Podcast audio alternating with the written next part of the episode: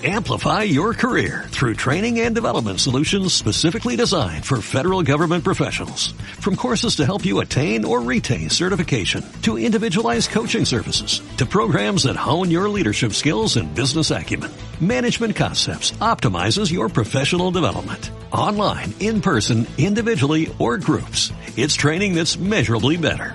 Learn more at managementconcepts.com. That's managementconcepts.com.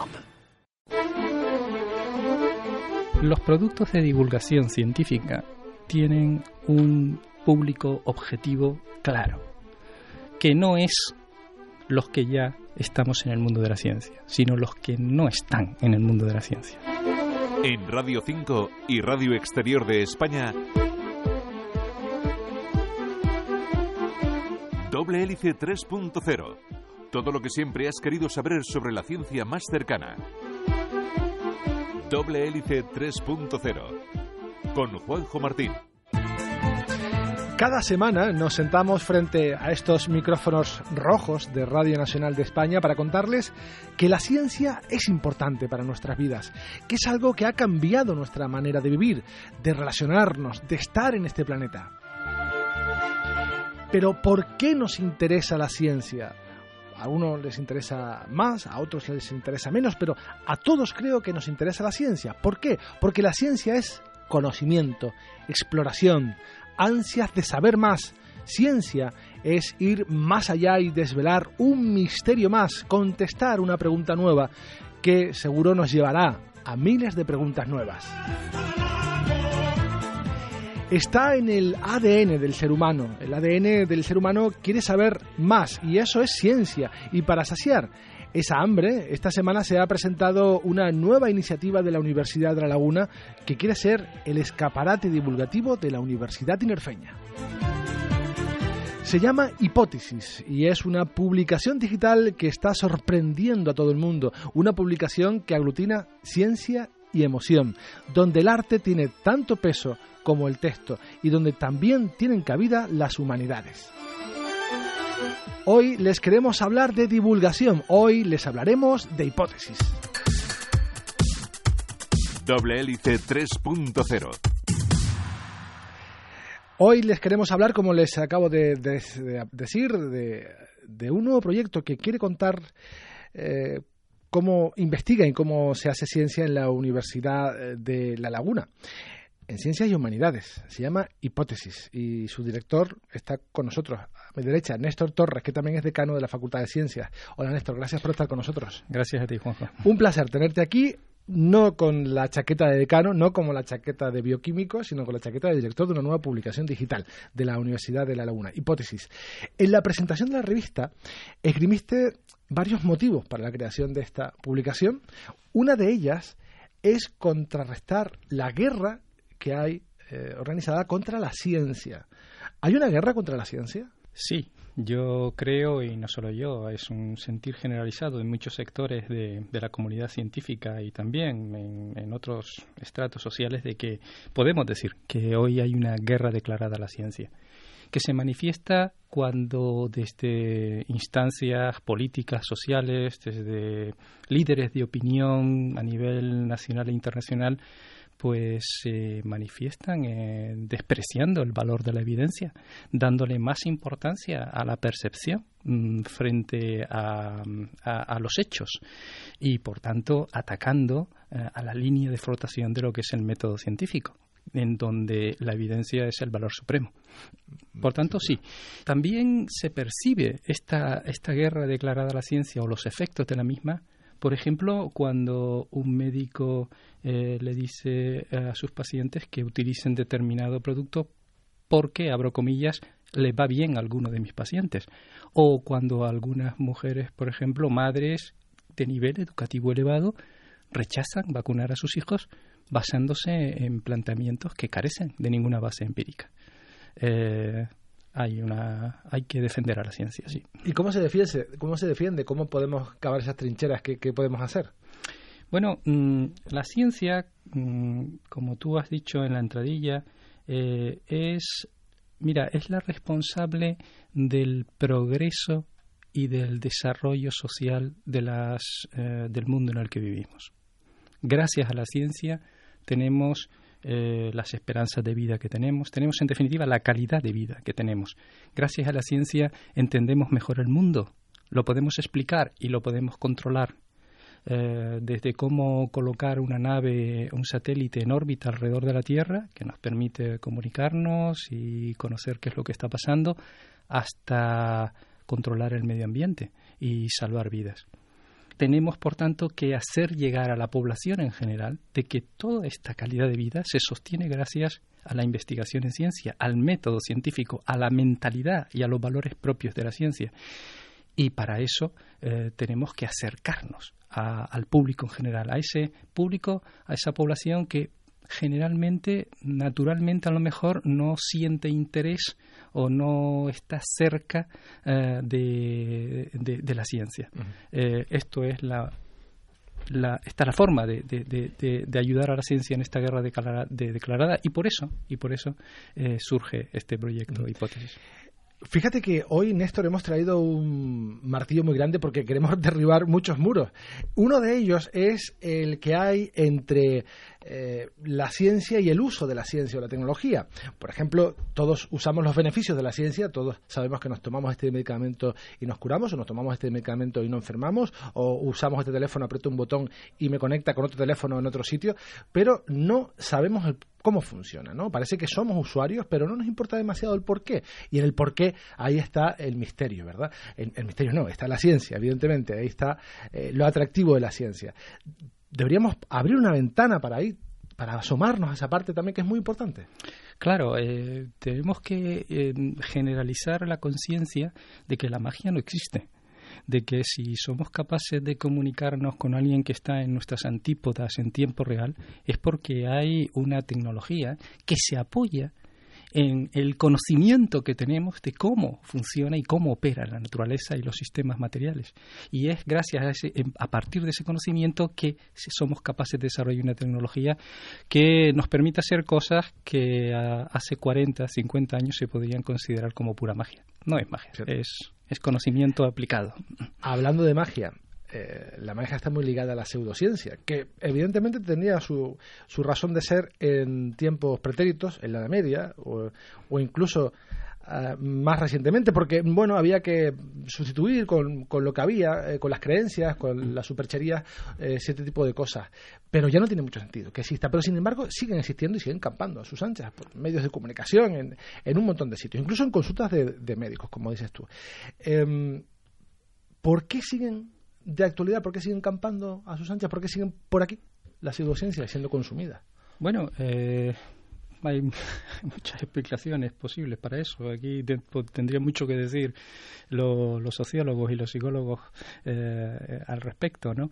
Eh, bueno, la ciencia implica razón, la ciencia implica observación, la ciencia implica espíritu crítico, la ciencia en general no es fácil. Eh, la alternativa a la explicación del mundo por la vía de, digámoslo así, lo intuitivo, eh, lo que se siente, lo que se percibe, pues no requiere pruebas, eh, no requiere mucho esfuerzo y, es muy reconfortante. Mm, pero es un engaño.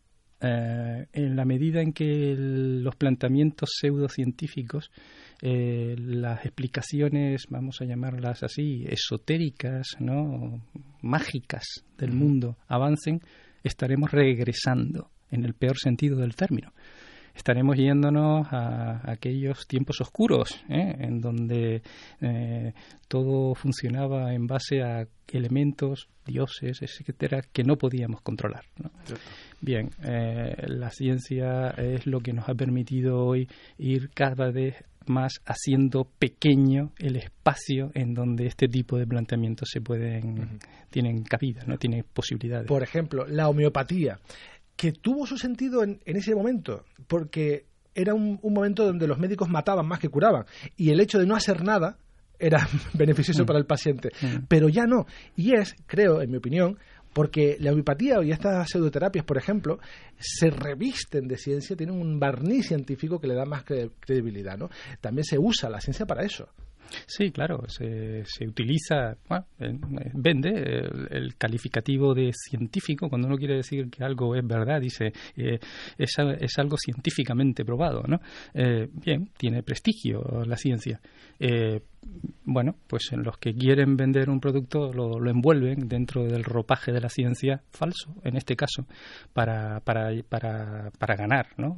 adeptos y para, y para llegar al más público y ganar sobre todo en credibilidad pero, pero bueno, las pseudociencias son...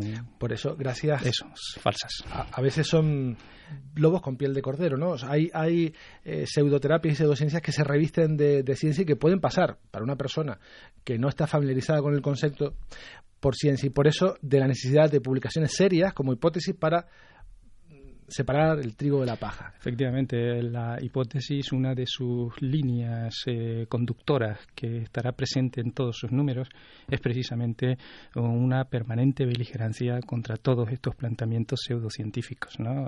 Eh, en este sentido, tomamos el relevo de una tradición, de una trayectoria, continuamos una trayectoria que la Universidad de La Laguna ha venido cultivando durante las últimas décadas de precisamente posicionarse frente a este tipo de, de, a la penetración ¿no? de este tipo de, planteamientos.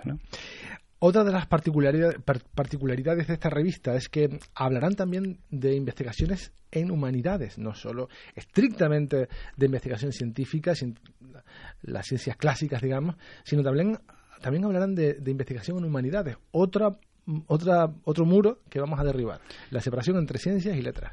Sí, exactamente, Juanjo. A ver, el debate entre los dos mundos, el mundo de la ciencia y el mundo de las humanidades, que se remonta hace casi un siglo, eh, cada vez más se pone de manifiesto de que carece de sentido.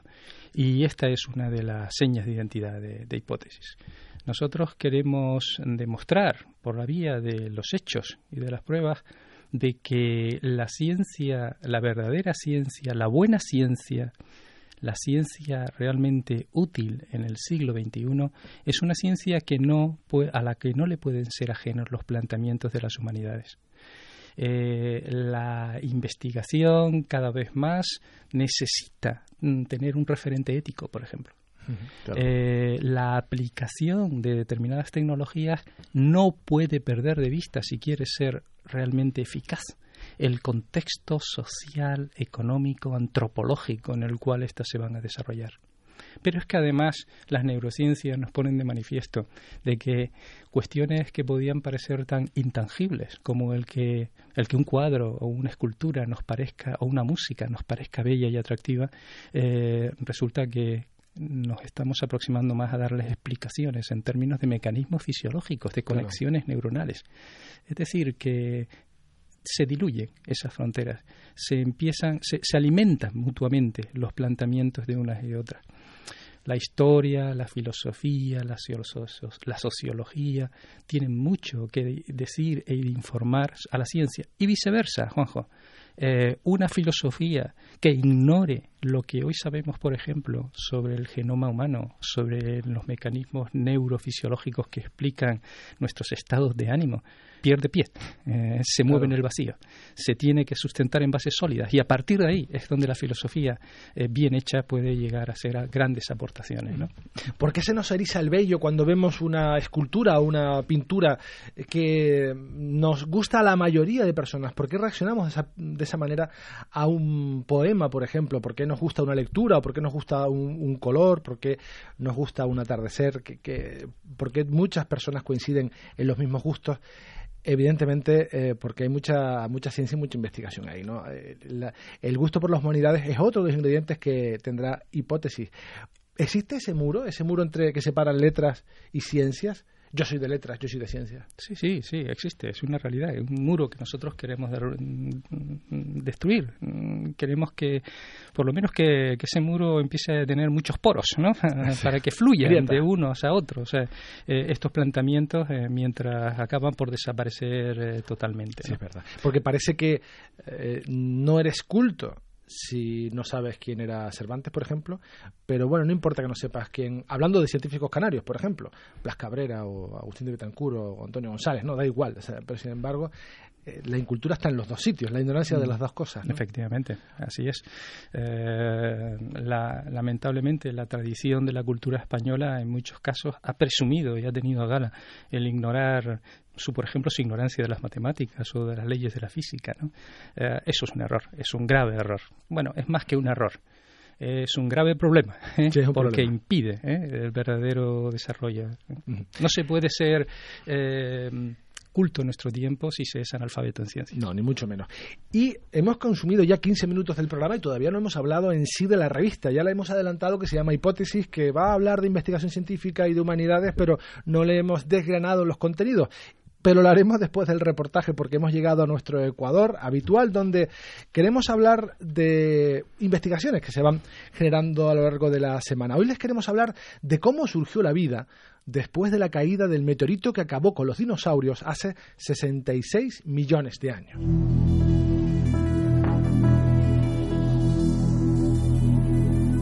Una investigación que publica esta semana la revista Nature y en la que participa la Universidad de Granada prueba la rápida recuperación de la vida en el cráter de Chicxulub tras el impacto del asteroide hace unos 66 millones de años. Este fenómeno, ocurrido en la península mexicana del Yucatán, ocasionó una gran extinción en masa que provocó la desaparición de los dinosaurios de la faz de la Tierra. Se trata de un agujero de 180 kilómetros de diámetro provocado por este asteroide, cuya violencia ha sido comparada con la de mil millones de bombas atómicas. El impacto produjo grandes terremotos de magnitud superior a 11 en la escala Richter, tsunamis de entre 100 y 300 metros de altura, aumentos de temperatura, fuegos a distancia de entre 1.500 y 4.000 kilómetros del cráter y lluvias ácidas. Se extinguieron alrededor del 70% de las especies marinas y continentales que vivían en ese periodo lo que supuso un gran cambio en la evolución de la vida sobre la Tierra.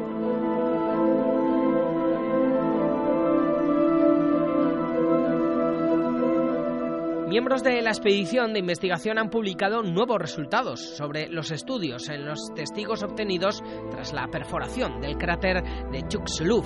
El análisis integrado de datos ha permitido alcanzar una sorprendente conclusión. La vida reapareció en Chicxulub pocos años después del impacto del asteroide y el ecosistema de alta productividad marina se recuperó en los primeros 30.000 años, un tiempo geológico breve.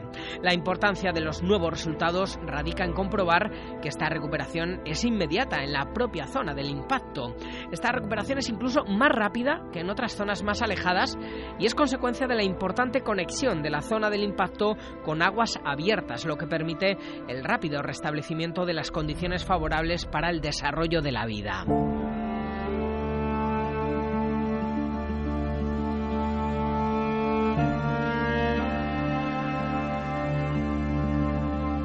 Los investigadores destacan la importancia del estudio de las trazas fósiles para alcanzar las conclusiones obtenidas. Su descubrimiento en los primeros sedimentos depositados tras el impacto confirma la rápida recuperación de los organismos que viven en el fondo marino, un ejemplo más de la fuerza de la vida.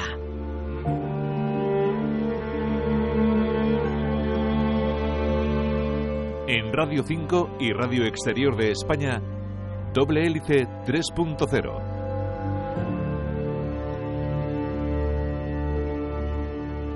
Seguimos en Doble Hélice 3.0, Radio 5 y Radio Exterior de España. Hoy les estamos hablando de una novedad editorial, una novedad editorial digital, Hipótesis. Estamos hablando con su director, Néstor Torres, que es decano de la Facultad de Ciencias de la Universidad de La Laguna, pero también es director de esta nueva publicación que se presentó esta, esta semana. Néstor, ¿cómo surge la idea de generar una revista en el seno de la Universidad de La Laguna para divulgar ciencia? Eh, la idea, eh, yo creo que parte primero de, la toma de conciencia de, profesores y profesoras del, ámbito de, las ciencias experimentales de, que la Universidad de La Laguna carece, carecía, venía careciendo de un órgano propio y permanente que sirviera para eh, informar de forma sistemática ¿eh? y en el formato propio de lo que es una, una, una, publicación periódica de la ciencia que se hace en la propia universidad pero no solo de la, en la propia universidad, sino también de la ciencia que interesa ¿eh? a la sociedad. ¿no? Eh, y en, una, en un mundo interconectado y globalizado, a la sociedad canaria lo mismo que, que, a la sociedad de las antípodas. Y bueno, esto estaba ahí, pero eh, digamos cuando hace unos cuantos años, hace unos cuantos años me, planteé que desde la Facultad de Ciencias habría que Mm, dar un paso en ese sentido. Y ahí fue donde empezamos a dar los primeros pasos con una idea original que finalmente derivó el proyecto que actualmente tenemos en, el proyecto de hipótesis, ¿no? tal como lo hemos presentado. Y es una revista electrónica. tuvieron, tuvieron claro o bueno, vamos a ser honestos, estuvimos claros porque evidentemente yo participo en el proyecto y sería eh, no sería poco honesto no reconocerlo tengo la suerte de participar en, este proyecto y pronto vimos que no íbamos a publicar nada en papel, no, no, servía, que deberíamos hacer algo electrónico. Y así fue, pero un poco especial, no, no hmm. lo que se veía por ahí, ¿no?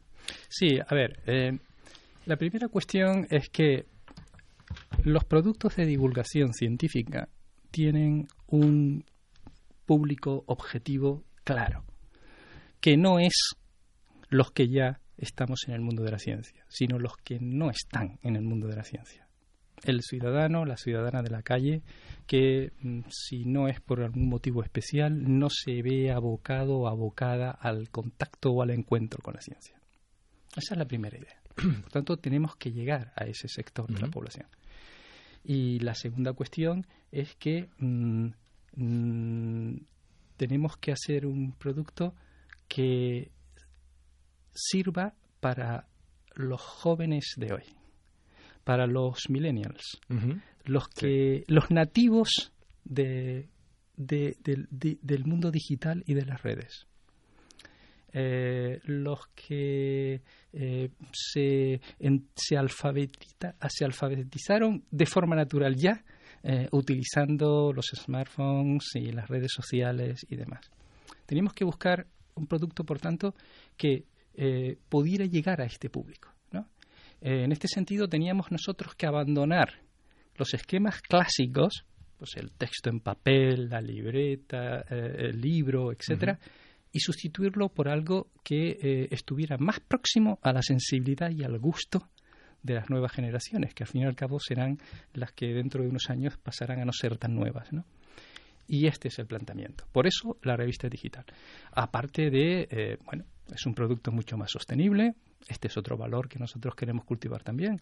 Eh, es un producto que es más fácil de diseminar y de hacer llegar. Piensa que desde el momento en que es un, es, una, es un producto digital, va a poder ser leído por en cualquier punto del planeta por cualquiera que en este caso y de momento sepa hablar español. Eh, no hay límites para eso, ¿no? Pero no es un PDF colgado en, la web.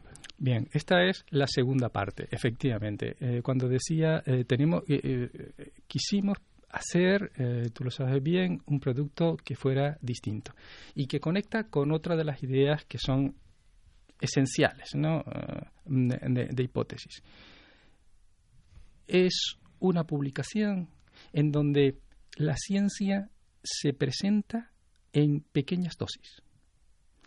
Cuidamos mucho que se transmita en cada artículo o en cada reportaje unas cuantas ideas, no muchas, de forma sintética, de forma resumida. No hay que invertir mucho tiempo leyendo. El umbral de atención es cada vez más corto tenemos que ser conscientes de esta realidad. Pero es que además queremos hacerlo de tal forma de que ese texto y estas ideas aparezcan en un entorno atractivo. Por eso el diseño, la imagen, el sonido, eh, el vídeo va a estar imbricados íntimamente con el mensaje, de tal forma que consigamos no solamente transmitir ideas, sino emocionar a través de la belleza de las ilustraciones, eh, de las fotografías, eh, el dinamismo, el mensaje, digamos, lo hacemos llegar apelando también a las emociones. Y ahí Carla Garrido ha sido fundamental para, para esto. Sí, Carla es es una, es una estudiante que está en el último grado del grado de diseño de nuestra Universidad de La Laguna y es una millennial. Es una persona nativa en el mundo digital. Eh, que se desenvuelve mm, pues de forma natural ¿eh? en el lenguaje de la tecnología y del diseño y además pues es una persona con muchísimo talento, como se puede ver en, las ilustraciones que hace, y con una magnífica y una capacidad de trabajo y de trabajo en equipo que es un valor también eh, esencial. Sí que lo es.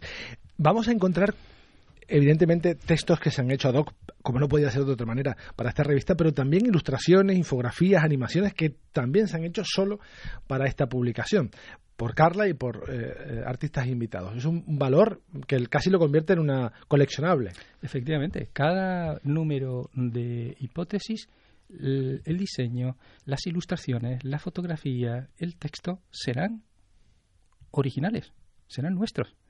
Eh, no vamos a cortar y copiar de aquí y de allí para componer algo distinto.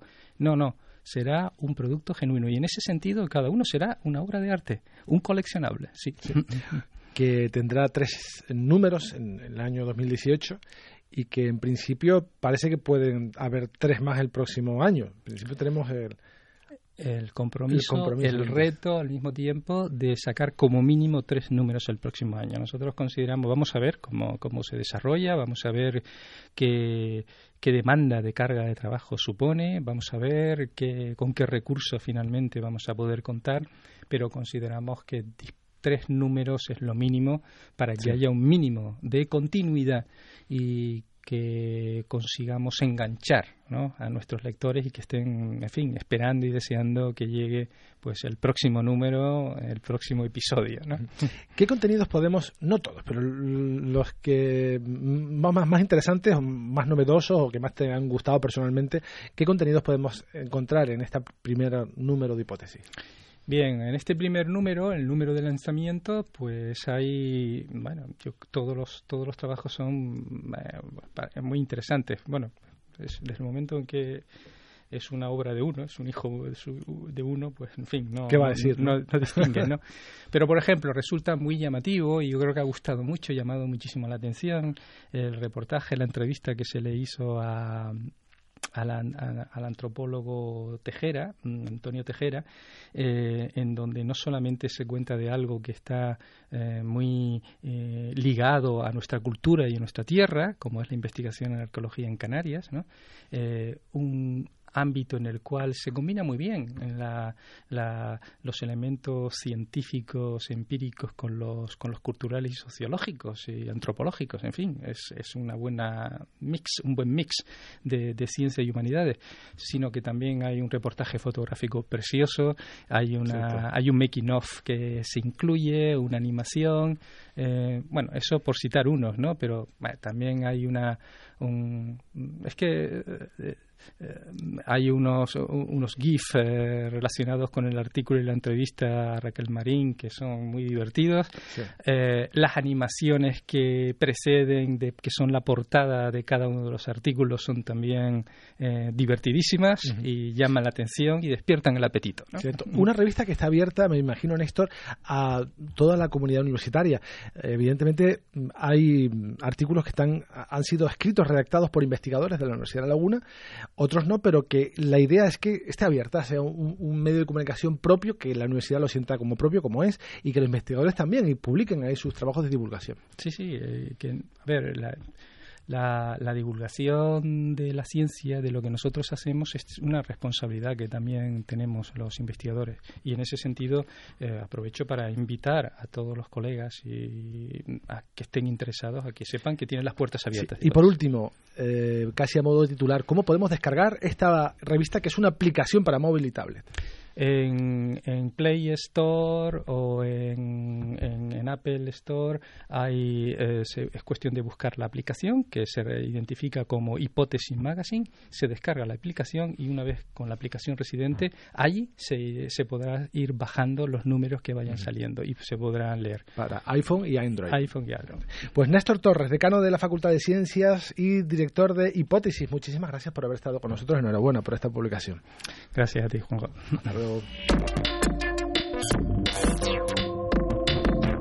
Y hablando del estreno de esta nueva publicación, llegamos al final de este recorrido científico que hemos hecho hoy. El próximo sábado, mucho más aquí, en Doble Hélice 3.0. Nos vamos en esta versión radiofónica, pero seguimos en internet, en facebook.com barra doble hélice y en twitter arroba doble hélice RNE.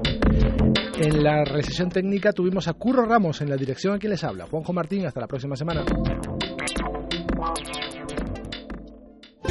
En cualquier parte del mundo ya puedes escuchar nuestra programación territorial. Bajando la aplicación de Radio Nacional de España en tu teléfono móvil, a través de Play Store o App Store. Ahora, Radio Nacional de España en Canarias, más cerca de ti.